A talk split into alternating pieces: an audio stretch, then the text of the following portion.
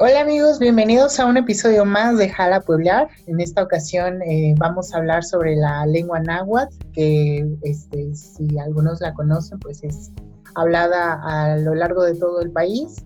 Y para esta ocasión tenemos una invitada especial, eh, ella es Magali Sandoval. Hola Magali, ¿cómo te encuentras hoy? Hola, ¿qué tal? Muy bien, saludos a todos. Bueno, pues bienvenida. Y bueno, pues cuéntanos un poco, Maggie, este, ¿de dónde eres? ¿Dónde te encuentras ahorita? Ok, eh, yo soy de la Ciudad de México, pero tiene poquito que me casé y me vine a vivir acá a Centroamérica, en El Salvador. Y ahorita estoy viviendo acá. Ah, pues muy bien. ¿Y qué tal todo por allá con esto de la pandemia y el COVID? Ay, pues sí, está con bastantes restricciones. La cuarentena, pues sí la tenemos que llevar muy, muy al pie de la letra porque pues aquí hay bastantes restricciones en el país, pero bueno, pues finalmente es como para nuestro beneficio, para que no nos contagiemos y pues creo que va bien, todo bien. Exactamente, pues este, ojalá y todo esto termine muy pronto y te mandamos uh, todo el apoyo de parte del equipo. Y bueno, pues vamos a comenzar con, con este con este episodio. Como les mencionábamos, vamos a hablar sobre la lengua náhuatl. Este, primero quisiera saber, o bueno, para el público, ¿dónde aprendiste la lengua?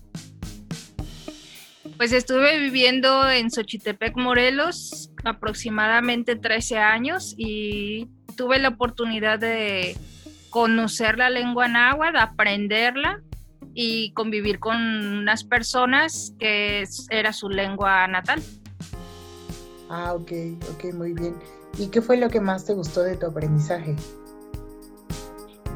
Pues la verdad es que eh, conocer raíces diferentes, costumbres, ideas, incluso hasta formas de adoración únicas, ancestrales que todavía se siguen practicando.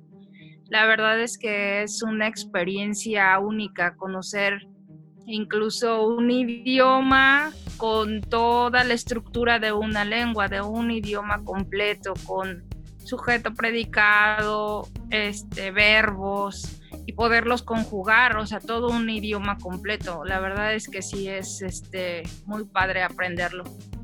Y, o sea, se asemeja mucho a la forma en que aprendemos el español de igual este, tomar lecturas, como lo mencionabas, quizás sujeto, predicado, es casi similar la, forma de aprender español a aprender la lengua náhuatl. Es similar en la estructura gramatical, pero eh, por ejemplo en el caso de la lengua náhuatl tiene mucho, mucha aglutinación de palabras. Por ejemplo, para decir muero de hambre o tengo hambre, lo dices en agua, este, yo hambre morir. O sea, como que aglutinas bastante las palabras para decir una sola. Entonces, aunque sí es cierto, se conjugan verbos, tiene gerundio, pretérito, pospretérito, todo, pero eh, las palabras este, sí tiene como, el idioma sí tiene como su forma de expresar. Claro, exactamente. ¿Y de casualidad sabes cuántas variantes hay de esta lengua? Hay muchísimas. Eh, simplemente en México, por lo menos en Morelos, eh, yo conocí seis diferentes. Las personas eh, le ponían cierto tono a las palabras, quitaban tal vez una letra o dos, pero se referían a la misma expresión.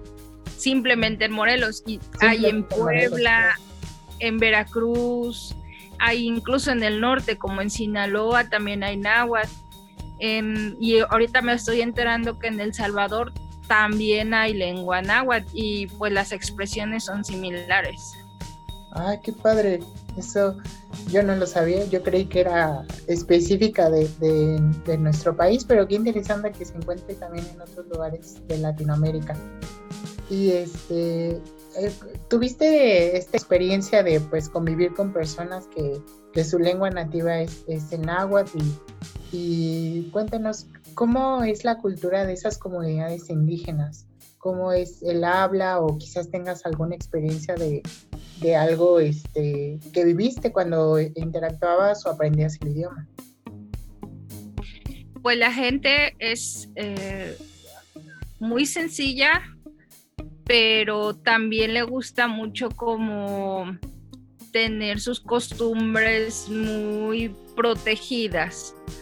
Es decir, que, por ejemplo, si llega una persona, pues como que le tienen cierto recelo primero, pero ya cuando ven que a ti te gusta el idioma, incluso yo me llegué a vestir como ellos, este, a, a, tener su comer como ellos, por ejemplo, ellos este, pues viven del campo, en el lugar en el que estuve se llama Cuentepec, y ahí todo eh, es náhuatl, eh, toda la gente es su idioma, tienen una forma de vestir especial, aunque viven como a una hora de Cuernavaca, que es el centro de Morelos, pero este, su, su idioma, su forma peculiar de vivir es, este, es única. Ahí está cerca las em, ruinas de Xochicalco. De hecho, tienes que llegar a la ruina de Xochicalco, atravesar las ruinas y seguir por un camino 15 minutos hasta que llegas a Cuentepec. Allí en Cuentepec, por ejemplo, todavía la gente adora la piedra.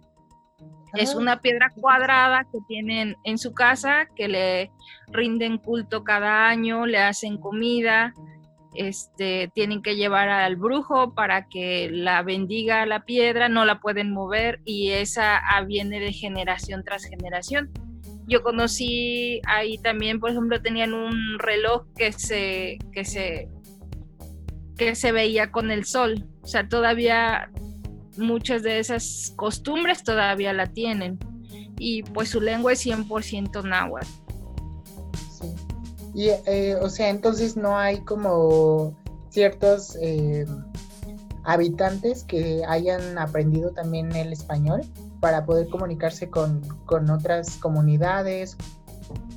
Sí, de hecho no tiene mucho que, que se pavimentó esa calle, esa avenida, esa carretera para poder llegar a Cuentepec. Entonces ya pavimentando la carretera, pues ya fue más fácil que entrara transporte público y la gente empezó a salir a trabajar y eso obligó a la gente a aprender español.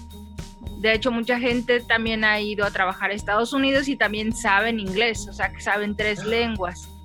Y pues entró la tecnología también, entonces pues ya la televisión, los celulares y todo pues ha obligado a la gente a que sepan este, no nada más su idioma, sino también español muy bien para poder salir a trabajar, comunicarse y pues como que aprender todo de alrededor, pero finalmente, por ejemplo, ves una persona que es abogada, pero sigue vistiendo su ropa náhuatl. Cuando llega a su pueblo, ella se pone su ropa náhuatl. O sea, eh, sí tienen pues como conocimiento de todo de afuera, pero siguen teniendo sus raíces y sus ideas en cuanto a casarse, en cuanto a nacimientos, muchas de esas cosas todavía siguen teniendo sus raíces.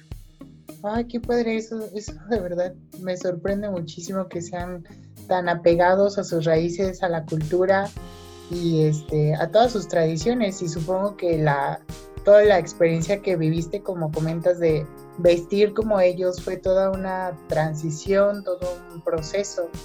Sí, pues la verdad es que em, yo estuve ahí tres años y aprendí la lengua, pues primero escuchando a la gente, le decíamos a la gente que nos enseñara de su lengua y cuando vieron que nos pusimos la ropa como ellos, pues como que les dimos más confianza, empezamos a tener amigos ahí, entonces ellos eran los que nos enseñaban la lengua y otros amigos que también llegaban, que ya conocían un poquito más la lengua, pues ya nos enseñaban lo que ellos sabían y platicando con la gente, solamente así fue como este, pudimos aprender este, un poquito más del idioma, ya empezamos a, estudiar un poco más para poder este, los verbos conjugarlos y aprender más de la, este, la gramática del idioma. Claro que sí. Ay, pues qué bonito, la verdad. Y este, ahí ahora que este, cambiaste de, residencia que fue de México a El Salvador, eh, ¿qué otras comunidades o lenguas existen ahí donde, donde radicas actualmente? ¿Sabes de otra que no sea náhuatl?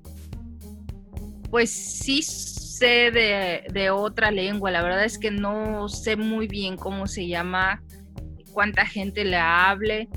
Sé también que pues aquí también hay muchas raíces mayas, entonces seguramente que haya comunidades que también este, hablen el maya, pero sí hay también este, lengua eh, náhuatl. Incluso apenas ayer estaba viendo un comercial que estaban pasando los colores, estaban enseñando los colores en náhuatl, y sí es mm. otra variante, pero sí se entiende, también se entiende. Ah, qué padre que allá transmitan en televisión una lengua como como es aquí en México no, no se le ha dado yo creo que la prioridad, pero ojalá y muy pronto pues podamos empezar a, aprender también de, ese tipo de lenguas y de comunidades, porque pues al final del día son, son parte de nuestra cultura. Y bueno, pues este, eso es, es todo. Muchísimas gracias por estar aquí con nosotros. Estoy seguro que todos nuestros oyentes se llevaron bastante información, bastantes datos curiosos para, para compartir con la familia ahorita que estamos en cuarentena. Y pues, ¿qué te parece si nos haces el, honor de despedir al podcast en náhuatl?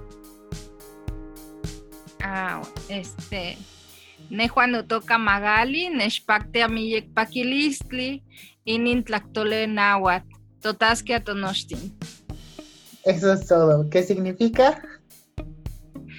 Mi nombre es Magali, me dio mucho gusto hablarles de la lengua náhuatl. Nos vemos pronto. Muy bien, pues muchas gracias por estar con nosotros y aquí a nuestra comunidad que nos está escuchando.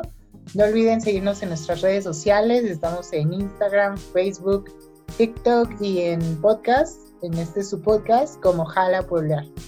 Nos dio mucho gusto tenerte aquí Magali, esperamos podamos platicar en una segunda ocasión y pues muchas gracias. Claro que sí, saludos a todos, que estén bien. Hasta luego. Bye.